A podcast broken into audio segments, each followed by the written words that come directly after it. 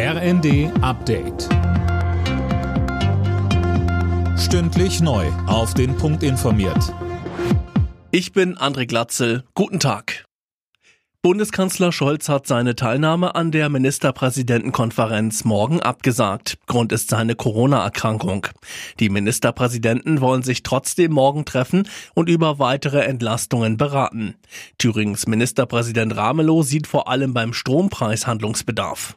Der Strompreis ist jetzt zu trennen und deutlich abzusenken. Die Kunden müssen das unmittelbar spüren, damit auch das, was wir montags auf den Demonstrationen haben, diese Bürger ein Gefühl dafür haben, dass die Windkraftanlagen, die in ihrer Nachbarschaft sind, mit fünf Cent die Kilowattstunde Strom herstellen können, dass dieser preiswerte Strom bei ihnen auch ankommt.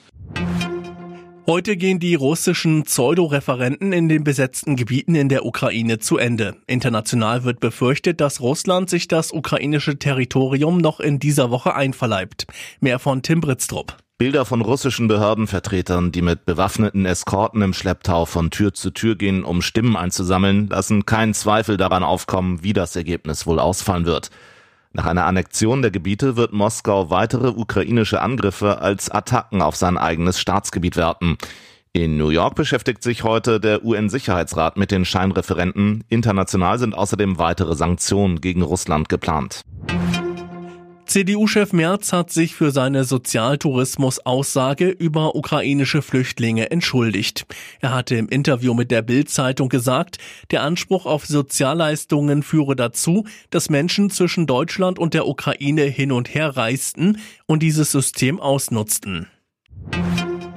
In Deutschland leben erstmals mehr als 84 Millionen Menschen. Laut Statistischem Bundesamt gab es Ende Juni über 840.000 Einwohner mehr als zum Jahresende 2021. Das liegt vor allem an den Flüchtlingen aus der Ukraine.